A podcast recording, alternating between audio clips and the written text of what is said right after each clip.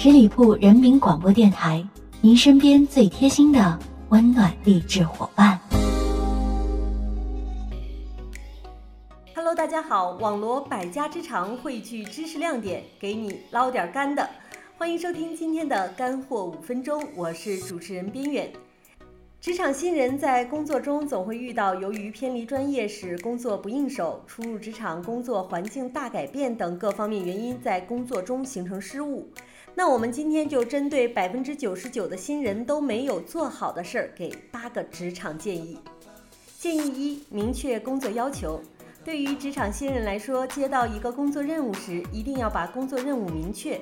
最简单的方法就是对谁做什么、何时何地、为什么这么做以及怎么做，当场跟安排工作的人确认任务的详细信息，最好在五分钟之内马上开始安排计划和行程。有疑问立即确认，特别是工作的截止日期。如果忽略了这一点，无论做出来的工作有多么出色，也会变得毫无意义。建议二：把单调的工作条理化、游戏化。任何无聊单调的工作都有改善的余地。我们可以这样思考：是否有其他的工作方式能提高效率、速度和质量？想想这项工作真的有必要吗？判断是否可以将这项工作省略掉，将单调的工作想办法变得游戏化。例如，最初需要一个小时才能完成的资料录入工作，在使用了某种高效的方法后，结果比原来的时间缩短了五分钟。为了能够再减少五分钟，我们又会重新考虑改善新的方法。建议三：工作效率由最后五分钟决定。不管是在谈话、开会还是安排工作，千万不要单纯依靠记忆。最好的方式就是拿着笔和笔记本，将认为有必要的东西明确地记录下来。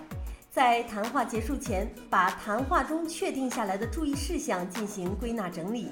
然后将写在笔记上的内容给上司浏览，对于已经商议好的事情进行整理、记录、确认，这会把你从可能犯错误的危险中解救出来。不仅如此，这样也会节约时间，提高效率。建议四：工作就是不断的复习。对于新人来说，价值千金的习惯就是对一天内有需要注意的问题进行复习，将在工作中记下的东西重读一遍。如果有新的发现，就写在记事本里，之后再将内容重新看一遍。这样一来，需要注意和学习的东西就会牢牢记住。无论多么琐碎的工作，都一定会有值得注意和学习之处。关键是要自己明白哪些内容是工作的重点。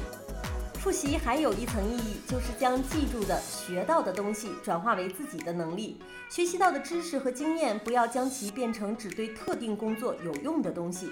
一定要不断积累，让知识和经验变成自己永远的财富。通过努力防止遗忘，增加知识和经验储备，工作效率也会逐渐提高。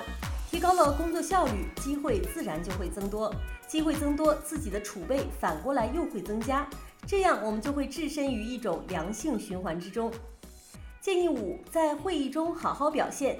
新人在会议中做记录，实际上有一个更好的方法，就是在会议中使用思维导图进行记录。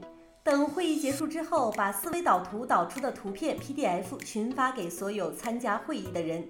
这一招会让所有人对你的印象非常深刻，让公司的老总知道有一个新人在用新的方式做会议记录，一目了然。新人要学会在会议中发言。发言前先做些准备工作，别犯低级的常识性错误。一般而言，从会议开始到最后得出结论，要经过很多步骤：信息共享、提出论点、针对论点、与会者进行思考讨论、得出结论。为了能够最大限度地利用会议时间，要将更有实际意义的讨论和得出结论这两个步骤放在特殊的位置上。会议前三个步骤会在会议前解决。建议六：发生错误就要思考如何防止再次发生。在工作中遇到错误很正常，但千万不要犯相同的错误。上班的时候可以在工作中写一个错误日记，记录自己犯过的所有错误，并给出如何避免下次再犯。虽然有时也会遇到一些意外和特殊情况，但很少会犯已经遇到过的错误了。建议七：学着建立自己的个人品牌。工作最重要的就是品牌效应，应该慢慢的形成自己的个人品牌，让别人知道你可以依赖，知道你能解决哪些独特的问题。可以是从最基础开始，如穿戴是否整齐，能否好好的打招呼，说话是不是很有礼貌等。建议八：与工作无关的人一起吃饭。当到一个新的公司时，一一定要多和内部和外部的人去吃饭。内部就是邀请和自己完全没有关系部门的人去吃饭，扩大对公司的认识，积累经验教训；而外部则是与不同行业的人进行学习，从而得到经验。好了，今天的干货五分钟就到这里了，感谢您收听本期节目。如果你对本节目有什么想法和意见，欢迎在节目下方留言。同时，也欢迎各位关注我们十里铺人民广播电台的公众微信号，回复数字三可以找到我哟。每天都会有精彩的内容分享给大家，我是主持人边远，我们下期再见。本期节目由十里铺人民广播电台制作播出。了解更多的资讯，请关注十里铺人民广播电台的公众微信和新浪、腾讯的官方微博。感谢收听，我们明天再见。